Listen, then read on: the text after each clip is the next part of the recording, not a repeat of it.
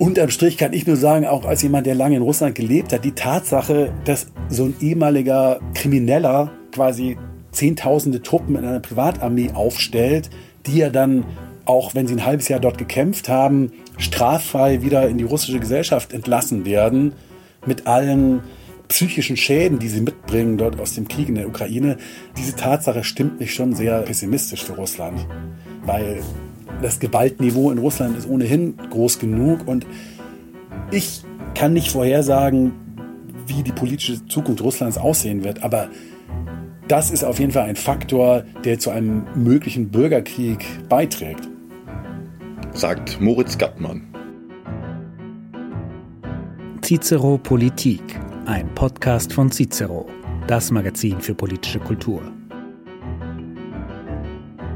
Hallo, hier ist Alexander Margier, ich bin der Chefredakteur von Cicero und ich freue mich, dass Sie auch für die aktuelle Ausgabe unseres Politik-Podcasts dabei sind. Mein heutiger Gast ist ein guter, bekannter und enger Kollege von mir, nämlich kein anderer als Cicero-Chefreporter Moritz Gattmann. Ich bin zwar grundsätzlich kein Freund davon, wenn Journalisten andere Journalisten interviewen, weil das oft auf eine Art Selbstbespiegelung hinausläuft, aber in diesem Fall ist das natürlich anders, denn Moritz ist gerade von einer langen Reise in die Ukraine zurückgekehrt und kann von vielen persönlichen Begegnungen berichten, die er dort mit Politikern gemacht hat, aber eben auch mit Soldaten, die gerade von der Front zurückgekehrt sind und mit ganz normalen Menschen, die irgendwie versuchen, ihren Alltag trotz des Kriegs in den Griff zu bekommen. Moritz Gattmann gibt eine Einschätzung der derzeitigen militärischen Lage und wagt einen Ausblick auf die weitere Entwicklung dieses Kriegs. Vor allem aber erzählt er, was er auf dieser Ukraine-Reise erlebt hat und wie sich das Land nach einem Jahr des Abwehrkampfs gegen die russischen Invasoren verändert hat. Herzlich willkommen, Moritz Gattmann. Hallo, Alex. Moritz, du kommst gerade von einer mehrwöchigen Reise in die Ukraine zurück. Vor gut einem Jahr warst du einer der ersten deutschen Journalisten, die vor Ort das Kriegsgeschehen miterlebt haben. Was hat sich deinem Eindruck nach inzwischen verändert in der Ukraine?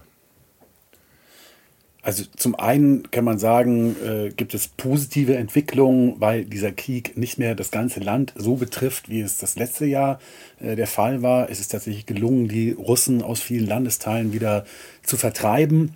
Gleichzeitig merkt man dem Land natürlich an, dass es nach einem Jahr auch erschöpft ist.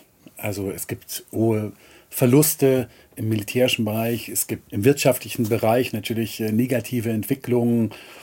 Man merkt schon auch, dass die Ukrainer nicht so richtig wissen, wohin dieser Krieg am Ende führt. Gerade die letzten Wintermonate und die Verluste dort in Bachmut, worüber wir später noch sprechen werden, hinterlassen Spuren, dieses Gefühl, dass es dort nicht richtig vorangeht.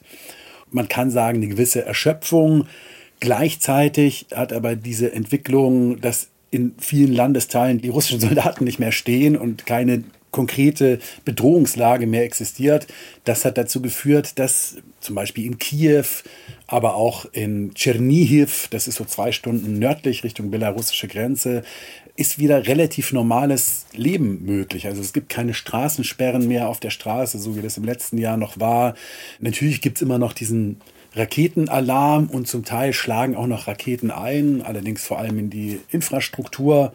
Aber so, wenn man sonst unterwegs ist, dort sind Theater geöffnet, Restaurants, sogar ein Techno-Club hat wieder samstags offen, allerdings nur bis zur Sperrstunde.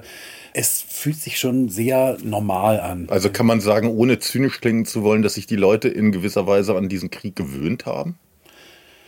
Ja, das kann man schon sagen. Allerdings, ich habe da auch verschiedene Rückmeldungen bekommen äh, zu Dingen, die ich jetzt geschrieben habe äh, im Laufe dieser Reise.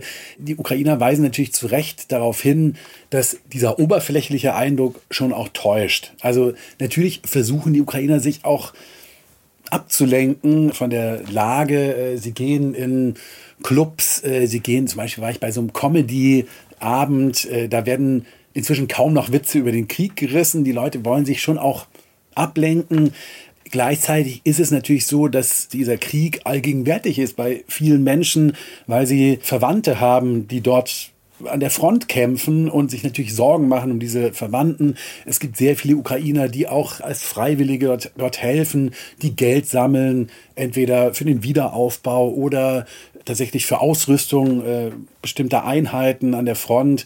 Das heißt, Es gibt eben einen oberflächlichen Eindruck, aber natürlich sind auch in Kiew oder in Lemberg für viele Menschen die Ereignisse an der Front allgegenwärtig, weil sie sich tatsächlich äh, ganz persönlich um Väter, Brüder, Söhne Sorgen machen, äh, die dort gerade kämpfen. Um nochmal konkret zu werden, wo genau bist du gewesen, wen hast du getroffen und wie muss man sich das Umherreisen in der Ukraine vorstellen? Bist du da mit dem Zug unterwegs gewesen, mit dem Bus? Wie läuft das genau ab? Also die Reise in die Ukraine ist äh, weiterhin nur möglich über den Landweg. Es gibt keine Flüge wegen der Lage aufgrund der russischen Raketen, die immer noch äh, auf die Ukraine fliegen in alle Landesteile. In der Ukraine kann man sich sehr frei bewegen inzwischen. Ich bin vor allem mit dem Zug unterwegs, der funktioniert, hat selbst in den schwierigsten Zeiten relativ reibungslos funktioniert. Ich bin zuerst nach Kiew gefahren mit dem Zug und war dort einige Tage, habe mich dort so in der politischen Welt äh, etwas äh, umgehört, also mit Oppositionspolitikern, mit Teilen der Regierungsfraktion. Äh, darüber schreibe ich auch meine nächste Reportage für Cicero in der äh, April-Ausgabe.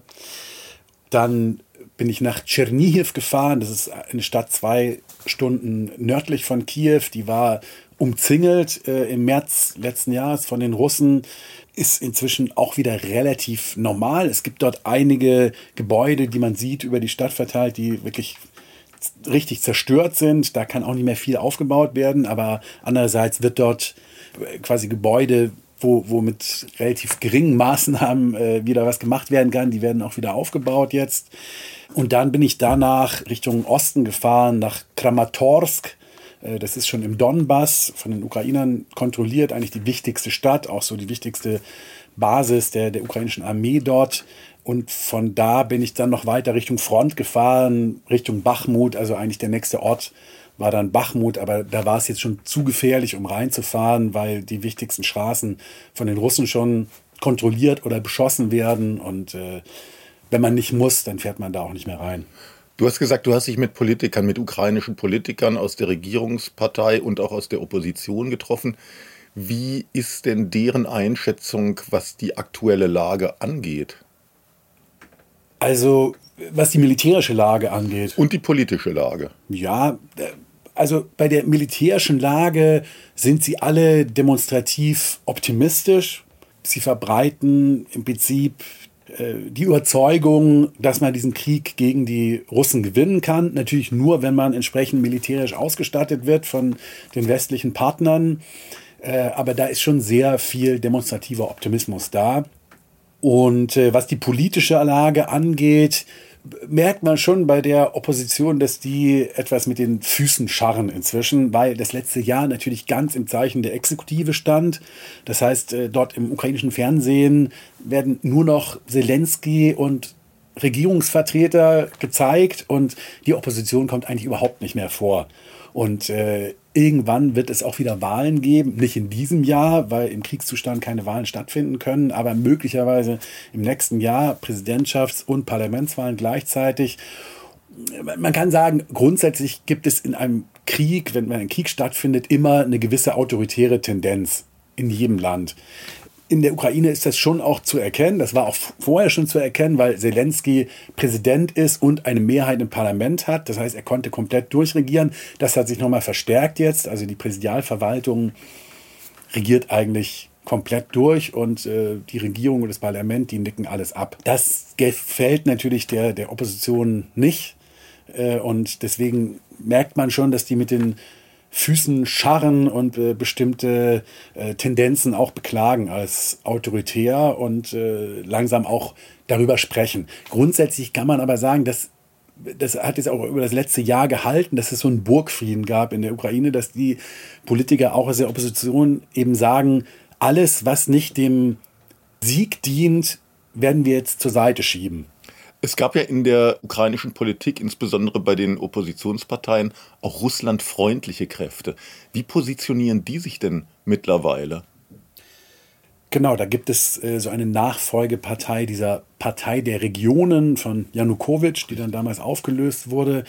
Und einige der Abgeordneten haben freiwillig ihr Mandat äh, niedergelegt, äh, andere wurden weil sie einfach das Land verlassen haben, äh, quasi aus dem Parlament geworfen durch, durch die Parlamentsmehrheit. Und die, die übrig sind, sind jetzt die treuesten Vasallen äh, von Zelensky sozusagen. Äh, die stimmen eigentlich immer mit der äh, Präsidentenpartei. Ich habe mich mit deren Chef getroffen, Juri Boyko heißt der, der hat gesagt, dass es keine Verabredung gebe mit der Präsidialverwaltung, sozusagen ein, ein Kuhhandel, ihr stimmt immer für uns und dafür könnt ihr im Parlament bleiben. Aber das ist offensichtlich, dass es so ist. Also es gibt einen starken gesellschaftlichen Druck, dass diese Abgeordneten wirklich aus dem Parlament geworfen werden und auch nicht mehr an der Politik teilhaben dürfen. Äh, aber sie werden quasi vorsichtig geschützt von der Präsidialverwaltung, weil die auch einen Nutzen davon haben. Also wenn die immer für äh, die Präsidentenpartei stimmen, dann nutzt es natürlich denen und äh, da gibt es so einen gewissen Kuhhandel gerade. Gibt es denn jetzt mal abgesehen von der offiziellen Politik in der Ukraine Stimmen, die tatsächlich äh, die russische Position irgendwie verteidigen oder vertreten? Also auf politischer Ebene gibt es die nicht mehr, diese Positionen natürlich, wenn man so im Land unterwegs ist und besonders wenn man Richtung Osten fährt und im Donbass mit Menschen spricht, so richtig offen sagt es kaum jemand, aber man spricht natürlich schon manchmal mit Menschen, die dann sowas sagen wie, die auch heute noch sowas sagen wie, äh, naja, äh, in Wirklichkeit hätte Zelensky sich halt mit Putin einigen müssen, dann hätte es auch diesen Krieg nicht gegeben. Oder manche sagen, dass es ihnen inzwischen egal ist, wer hier jetzt eigentlich regiert. Hauptsache, sie können wieder zu einem friedlichen Leben zurückkehren. Also das habe ich gerade in, in einer Stadt in äh, Liman äh, von einer Frau gehört. Diese Stadt wurde im Mai letzten Jahres von den Russen erobert, dann im Oktober zurückerobert von den Ukrainern oder befreit. Aber das führt de facto dazu, dass die Menschen dort seit äh, fast einem Jahr in den Kellern ihrer Häuser leben und man kann es denen tatsächlich auch nicht verdenken, dass die sagen, mir ist egal, wer jetzt hier regiert. Hauptsache, es gibt hier wieder Frieden und ich kann wieder ein irgendwie zivilisiertes Leben führen. Du hast dich ja auch mit ukrainischen Soldaten unterhalten und eine Episode hast du auf Facebook recht eindrücklich geschildert äh, von einem Soldaten, den du im Zug getroffen hast. Vielleicht erzählst du mal genau, was da vorgefallen ist. Ja, also wie gesagt, man kommt mit diesen Soldaten relativ leicht ins Gespräch, äh, wenn man die Sprache spricht. Die sind dort überall unterwegs. Äh, sie fahren an die Front oder im Zug von der Front in Heimaturlaub. Und äh, das war ein Soldat, der jetzt tatsächlich ein, seit einem Jahr im Krieg ist, war vorher Zivilist, aber kommt aus Tschernihiv und äh, für den stand außer Frage, als die Russen da vorrückten auf seine Stadt, dass er dort in die Armee geht, um sein Land zu verteidigen, seine Stadt. Und äh, der war aber an verschiedenen Fronten jetzt über das letzte Jahr und äh, bei einem Heimaturlaub äh, vor ein paar Monaten in Tschernihiv hat er gesehen, wie vor ihm eine Frau überfahren wurde. Und mit dem Auto. Mit dem Auto, ja. Und äh, hat überhaupt nichts gespürt dabei. Und das war der Punkt, an dem er verstanden hat, dass irgendwas mit ihm nicht stimmt. Und dann ist er zu einem Psychotherapeuten gegangen und hat ihn gefragt, was los ist. Und dann hat er gesagt, naja, ganz klar, Depression äh, oder posttraumatische Störung, wie auch immer. Und äh, eigentlich müsstest du in Behandlung, aber dafür ist halt keine Zeit und nach ein paar Tagen ist er halt an die Front zurückgefahren. Und das zeigt schon, zu welcher Abstumpfung natürlich dieser Krieg führt äh, unter den Soldaten, die dort an der Front kämpfen. Und das lässt sich, glaube ich, auch wirklich nur verstehen, wenn man dort vor Ort ist und mit den Leuten spricht. Das Interessante ist ja an diesem Krieg, dass man so unglaublich nah dran zu sein scheint. Also wer so auf Telegram oder auf Twitter diese Videos anguckt mit GoPro-Kameras oder von Drohnen gefilmt, man ist ja quasi direkt dabei, äh, wie sie dort in den Schützengräben kämpfen und, äh, und so weiter. Aber dieser Aspekt kommt natürlich völlig zu kurz, weil natürlich beide Seiten auch immer nur so triumphale Videos äh, posten, aber de facto führt es äh, schon dazu, auch diese Intensität des Kriegs dass, dass diese Menschen alle komplett abgestumpft sind, die da jetzt seit Monaten oder seit einem Jahr dabei sind. Ich finde das auch erschreckend, wenn man sich so diese Videos anguckt von Luftangriffen oder Drohnenangriffen oder was auch immer, irgendwelchen Offensiven. Das wirkt ja teilweise auf den Zuschauer, der weit von dem Schach, von dem, von dem Schauplatz entfernt ist, wie ein, wie ein Videospiel. Genau, das, das finde ich das Interessante, dass man unglaublich nah dabei ist und quasi in Echtzeit, aber unterm Strich wirkt es ja trotzdem wie ein Videospiel. Also äh, die Vorstellung, dass man dadurch eine realistischere Vorstellung dafür bekommt oder ein Gefühl dafür bekommt, was da eigentlich äh, stattfindet, äh, diese Vorstellung ist, ist falsch. Ich, ich finde äh, vielleicht noch einen Punkt, was mich vielleicht auch so geschockt hat, dass wir jetzt im Jahr 2023 sind dass auf Rüstungsmessen schon erste Kampfroboter vorgestellt werden, dass immer die Rede ist von Hochpräzisionswaffen und so weiter. Aber die Wirklichkeit dieses Krieges, gerade dort in Bachmut, aber auch letztes Jahr bei dieser Offensive in Cherson, die Wirklichkeit dieses Krieges ist, dass Leute sich da im Schützengraben gegenüber sitzen, 20, äh, 30 Meter voneinander entfernt, dass sie aufeinander schießen, dass sie Granaten aufeinander werfen, dass in diesem Häuserkampf die Leute manchmal ein Haus voneinander entfernt sind und sich äh, hören. Also man hört den Feind, der ruft dann, Gib, gebt auf, ihr, ihr Hurensöhne, und dann ballern sie aufeinander und das hat wirklich relativ wenig damit zu tun, mit dieser Vorstellung, die man haben könnte von einem Krieg im Jahre 2023. Sondern mehr mit dem Ersten Weltkrieg. Das sieht ja auch so von den Schlachtfeldern teilweise so aus ja, wie. Äh, wie im Westen nichts Neues. Also es ist kein Zufall vielleicht, dass gerade dieser Film im Kino kommt und äh, viele fühlen sich tatsächlich daran erinnert. Was heißt das denn jetzt für den weiteren Verlauf des Krieges? Da wird ja viel spekuliert, immer von interessierter Seite. Die einen sagen, ja, die Ukraine, also insbesondere natürlich hast du ja auch gesagt, die ukrainische Seite sagt, wir werden diesen Krieg gewinnen. Dann gibt es andere, die sagen, ähm, die Russen verfügen aber über deutlich mehr Material, auch über Personal, um letztlich diesen Abnutzungskrieg, der ja ist, fast ad infinitum weiterzuführen. Wie siehst du die Lage? Also die letzten Monate sind aus ukrainischer Sicht im Prinzip ein, ein Versuch der Ukrainer, die Russen abzunutzen über den Winter, gerade in der Stadt Bachmut und rundherum, weil dort die Russen angreifen mussten. Und natürlich, wer eine Stadt angreift, hat immer höhere Verluste als die verteidigende Seite. Da hat man eine strategisch bessere Position.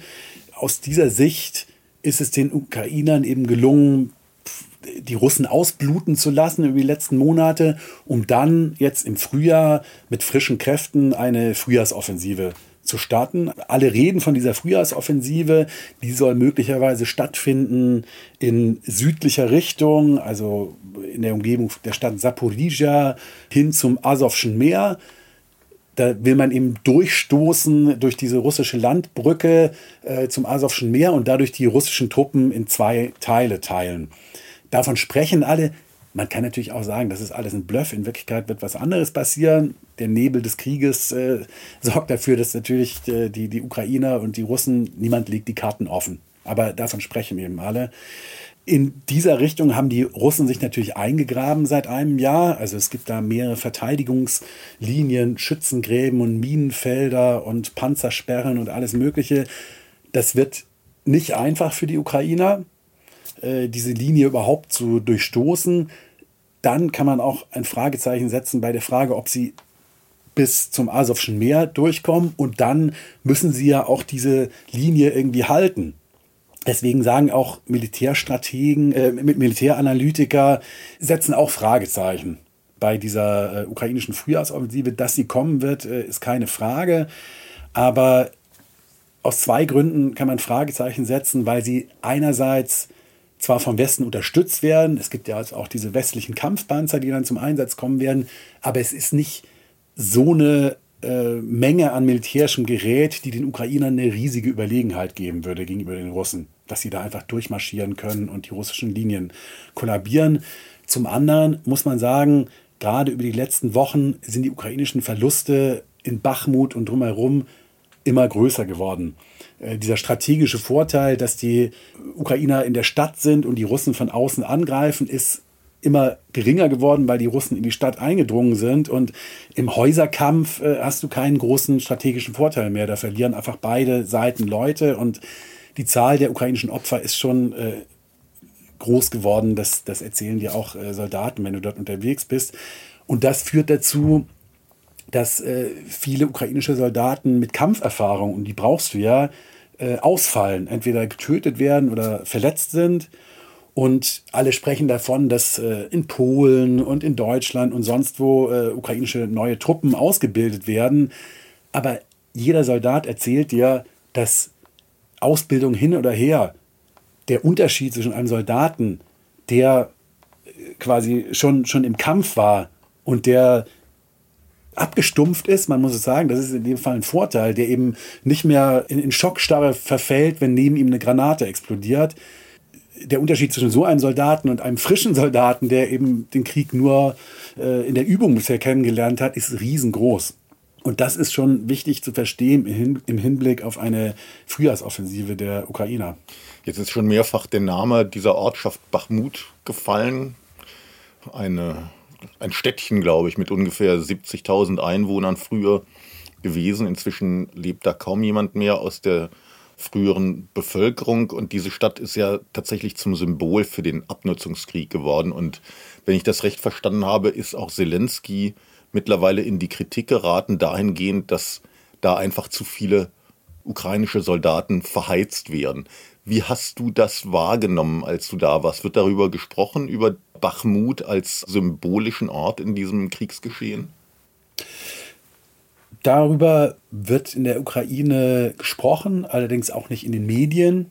Jetzt gibt es so dieses, dieses böse Wort gleichgeschaltet sind, aber es, es ist in dem Fall ist es tatsächlich so, es wird natürlich unter den Soldaten sehr viel darüber gesprochen. Die stellen sich die Frage, einerseits sagen sie, ist es richtig, dass man diese Stadt gehalten hat, weil natürlich, wenn du aus dieser Stadt abziehst, äh, hast du, also rücken die Russen dann auf die nächste Stadt vor. Das wäre dann schon Slawiansk. Als nächste Stadt käme dann Kramatorsk und äh, dann bleiben am Ende nur Trümmer übrig von diesen Städten. Deswegen ist es schon richtig, diese Stadt äh, lange zu verteidigen. Und lange hat ja auch diese Strategie des Fleischwolfs funktioniert. Also, dass die Verluste der Angreifer, der Russen höher sind dass man den Russen eben hohe Verluste zufügt. Äh, Angeblich sogar fünfmal höher, wie zu lesen ist. Das ist natürlich schwer zu sagen. Aber man kann sich schon gut vorstellen, weil auch die ukrainischen Soldaten mir sehr konkrete Geschichten erzählt haben davon, wie die Russen da anrennen auf gut befestigte ukrainische Positionen und da niedergemäht werden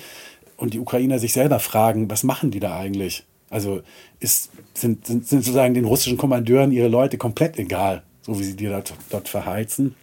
Das sind ja wohl auch Leute vor allem von dem Wagner-Regiment, also praktisch eine Privatarmee von dem Jewgeni Prigoschin. Ist das ein Thema, auch über das in der Ukraine gesprochen wird, diese zwei Armeen, sozusagen die offizielle Armee und dann diese Prigoschin-Wagner-Armee mit Leuten, die aus Gefängnissen rekrutiert werden, die wahrscheinlich auch einfach nichts zu verlieren haben und echte Hasardeure dann im Krieg sind? Ja, den, den Ukrainern dort an der Front ist es relativ egal, gegen wen sie dort kämpfen. Sie beobachten natürlich mit Interesse diese Konflikte in der russischen Führung. Also da kämpft ja, äh, oder kämpfen in gewisser Weise Prigozhin seinen Privatkrieg gegen den russischen Verteidigungsminister Shoigu. Äh, also da gibt es tatsächlich auch nach außen dringende äh, Machtkämpfe in der russischen Armee. Das beobachten die Ukrainer natürlich genüsslich und, äh, hoffen natürlich darauf, dass, dass sich diese Konflikte auch verstärken werden, auch verstärken werden, wenn die Ukrainer den Niederlagen zufügen. Aber dort an der Front ist es relativ egal, gegen wen sie dort kämpfen.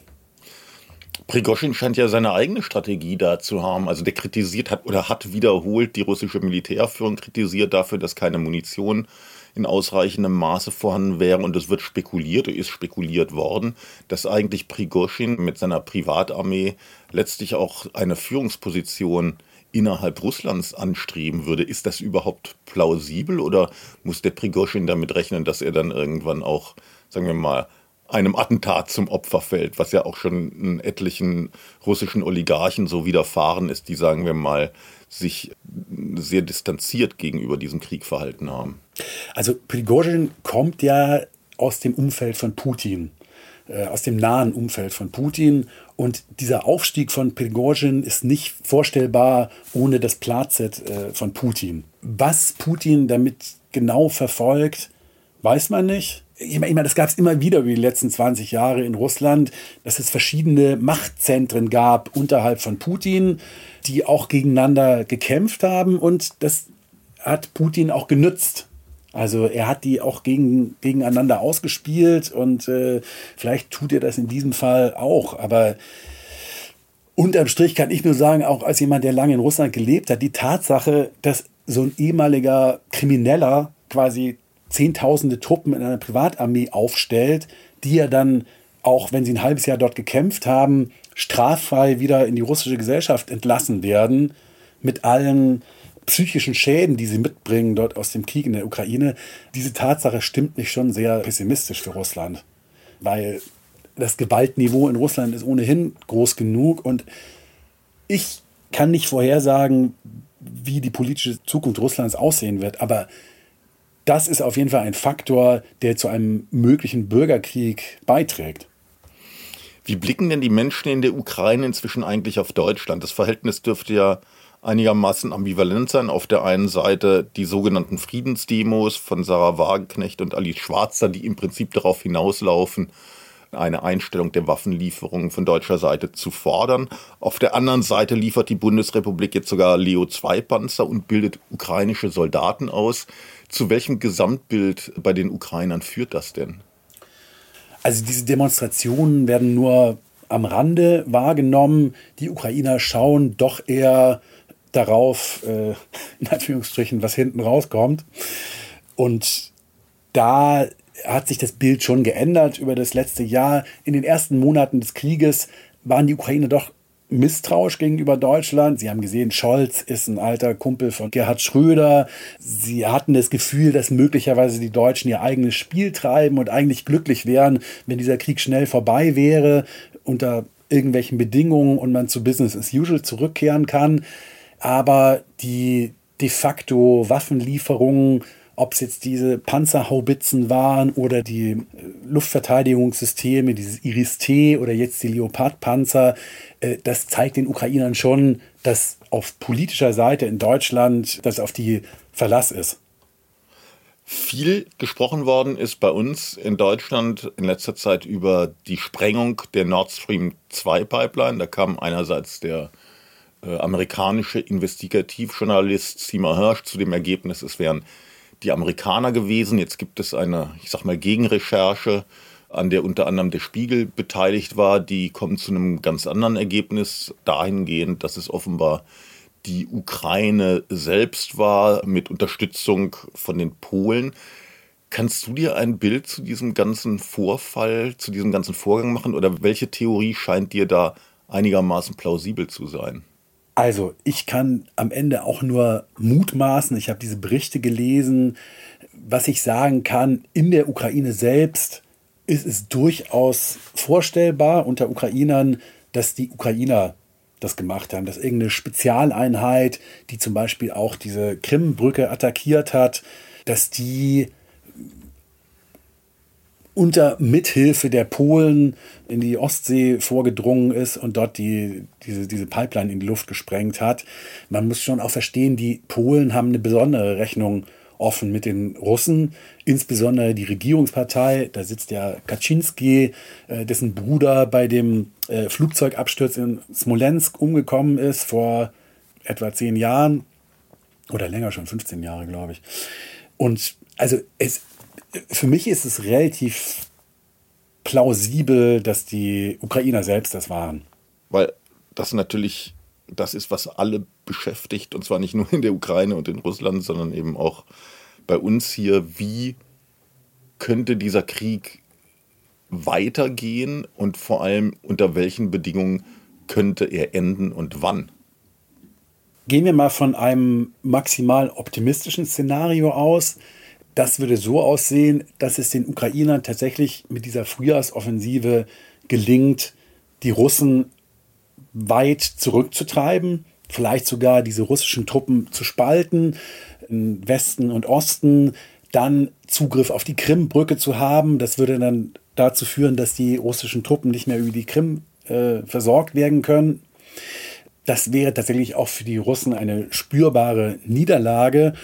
Und dann wäre möglicherweise der richtige Zeitpunkt, weil man dann auf Augenhöhe wäre, mit den Russen in Verhandlungen zu treten. Zu welchem Ergebnis man dann kommt, darüber lässt sich spekulieren. Aber ich würde annehmen, äh, dass eine, ein völliger Rückzug der Russen aus diesen Donbass-Republiken und auch von der Krim eher unwahrscheinlich ist in diesem Jahr. Vielleicht findet man eine Formel, dass der Westen und die Ukraine äh, weiterhin nicht akzeptieren, dass diese Gebiete russisches Staatsgebiet sind, weil das behauptet Russland ja. Das wäre ein mögliches Ende des Kriegs in diesem Jahr. Wenn die Ukrainer es nicht schaffen, dieses Jahr zu wirklich äh, durchschlagenden Erfolgen zu kommen auf militärischem Gebiet, könnte es sein, dass dieser Krieg sich weiter fortsetzt und auch ins nächste Jahr geht. Aber angesichts der Situation der Ukraine äh, schon jetzt nach diesen Wintermonaten und der Stimmung im Land, also offiziellen Umfragen sind immer 95 Prozent der Ukrainer äh, glauben an den Sieg, aber das ist schon in gewisser Weise auch Zweckoptimismus und dieser Sieg ist in diesen Umfragen auch nicht genau definiert, was das eigentlich bedeuten könnte. Äh, deswegen habe ich schon auch meine Zweifel, wie lange die Ukrainer das durchhalten, wenn dieser Krieg noch ins nächste Jahr geht und noch weiter, weil eben diese hohen Verluste der Ukrainer äh, auch ihre Spuren hinterlassen in der Gesellschaft. Unterm Strich kann ich aber sagen, dass quasi alles, was, was ich jetzt gesagt habe, nicht in Frage stellen sollte, dass wir natürlich die Ukraine weiterhin militärisch unterstützen sollten, weil egal ob dieser Krieg jetzt in diesem Jahr endet oder im nächsten Jahr und zu welchen Ergebnissen Verhandlungen man, man in Verhandlungen kommt, die Ukraine muss militärisch so gestärkt werden, dass Russland nicht mehr auf den Gedanken kommt, auch nach einem möglichen Kriegsende dann in zwei oder drei Jahren wieder anzugreifen.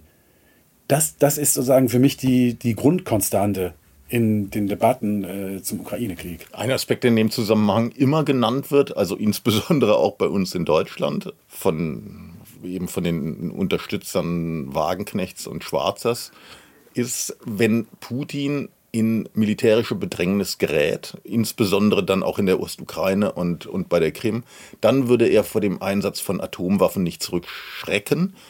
Ich finde es erstaunlich, dass dieses Szenario in der Ukraine offenbar gar keine so große Rolle spielt. Oder wie hast du das da wahrgenommen? Das äh, Szenario ist tatsächlich im Westen viel virulenter als äh, in der Ukraine selbst. Also die Ukrainer, die Ukrainer erleben jeden Tag, äh, zum einen da in der Ostukraine, wie dieser Krieg auf dem Niveau des Ersten Weltkriegs stattfindet. Sie erleben jeden Tag äh, Raketenalarm, äh, russische Raketen, die durchs ganze Land fliegen, iranische Drohnen. Der Krieg findet für sie auf der Ebene statt und sie verstehen die Logik äh, nicht, dass die Russen jetzt eskalieren könnten und mit dem Einsatz von Nuklearwaffen ich glaube, das letzte Jahr hat auch gezeigt, dass Russland davor zurückschreckt, weil sie selber verstehen, was das bedeuten würde für sie politisch, quasi in dem Moment völlig isoliert. China, die Türkei, Indien, andere Länder, die noch äh, zu Russland halten in gewisser Weise. Ich glaube, sie würden äh, in dem Moment die, die Unterstützung für Russland auch äh, beenden weil das damit einfach eine Grenze überschritten wäre, bei der niemand ein Interesse hat, dass sie äh, überschritten wird. Die Ukraine strebt einen Platz innerhalb der EU an. Und es werden ihr auch äh, aus Brüssel entsprechende Signale gegeben, dass das möglich sei. Hältst du das zumindest mal für die nächsten Jahre für plausibel oder, oder wird da den Ukrainern einfach nur was vorgegaukelt, um sie nicht zu enttäuschen und in gewisser Weise auch bei Laune zu halten? Ich glaube nicht, dass ihnen was vorgetäuscht wird. Also dazu gab es zu deutliche äh, Signale und Wortmeldungen auch äh, aus Brüssel und aus den europäischen Hauptstädten.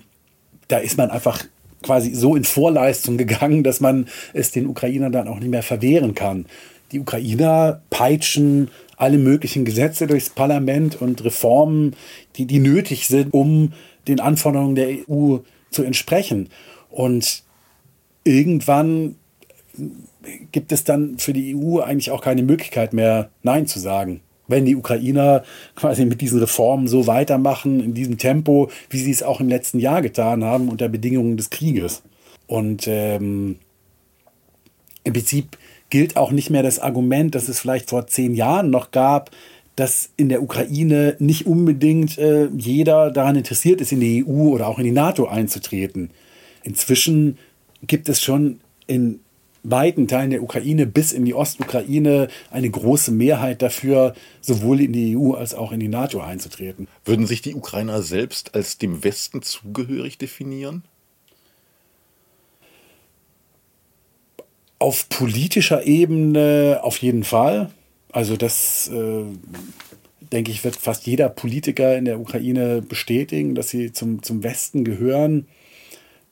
Was die Bevölkerung betrifft, würde ich sagen, nimmt da die Tendenz Richtung Osten eher ab. Also Richtung, je weiter östlich man, man kommt und gerade im Donbass, da sind die Beziehungen zu, zu Russland, die familiären Beziehungen und die historischen Beziehungen immer noch relativ eng. Also auch wenn quasi da jetzt eine Grenze existiert, die, die nicht überbrückbar ist, aber diese Beziehungen sind ja trotzdem noch da. Deswegen fühlt man sich da dem Westen nicht so klar zugehörig, wie das vielleicht in der großstädtischen Bevölkerung in Kiew ist äh, oder auch im Westen der Ukraine. Vielleicht noch ein letztes Wort zu Russland selbst, weil du ja, wie du gesagt hast, lange dort gelebt hast. In welche Richtung hat sich das Land denn entwickelt in den letzten Jahren? Du hast auch viele Beziehungen nach Russland. Ist denn da irgendwie sowas möglich wie eine Demokratisierung dieses Landes oder ist das einfach für die nächsten ein, zwei Jahrzehnte eine völlige Illusion? Schwer zu sagen. Man darf eben nicht in Wunschdenken verfallen. Interessant war für mich eben, ich bin, ich habe ja bis 2013 in Russland gelebt und bin danach auch viel noch da gewesen. Interessant war für mich immer, dass neben dieser offiziellen Politik, die eben immer autokratischer, diktatorischer wurde, die tatsächlich auch ähm, jegliche Opposition äh, immer stärker unterdrückt hat. Ungeachtet dessen äh, gab es eine Menge Leute in Russland, die in Gesprächen oder auch bei Veranstaltungen von einem ganz anderen Land gesprochen haben und geträumt haben, als das Russland, das es eben, das, das, von dem Putin träumt. Äh, diese Menschen sind natürlich nicht alle weg Gleichzeitig ist die Vorstellung, dass es ein Ende dieses Regimes gibt und dann diese Leute, die von einem europäischen Russland träumen, äh, an die Macht kommen, das ist nicht ganz wahrscheinlich, weil natürlich jetzt auch durch diesen Krieg im Umfeld von Putin Leute mächtig geworden sind, ob es jetzt Prigozhin ist oder, oder Shoigu, die eine ganz andere Vorstellung haben von diesem Land und die natürlich auch nur an der Macht bleiben können, wenn es so diktatorisch bleibt, wie es jetzt ist. Gibt natürlich in der russischen Elite auch andere Leute, gerade der Moskauer Bürgermeister Sobjanin, der positioniert sich da immer so als, als in Anführungsstrichen liberaler und als einer, der im Prinzip daran interessiert ist, wieder zu guten Beziehungen mit Europa und dem Westen zurückzukehren. Aber eigentlich die, die Brutalisierung der russischen Gesellschaft und der Politik deutet eher darauf hin, dass da ganz andere Leute an der Macht bleiben werden und dass die Machtkämpfe, wenn es dann nach dem hoffentlich baldigen Ableben von Putin dazu kommt, dass die erstmal sehr brutal ausgetragen werden. Moritz, vielen Dank für das Gespräch. Und Ihnen, liebe Zuhörerinnen und Zuhörer, danke ich für Ihr Interesse. Cicero Podcasts finden Sie wie immer auf www.cicero.de und auf allen bekannten Podcast-Plattformen. Cicero Politik, ein Podcast von Cicero, das Magazin für politische Kultur.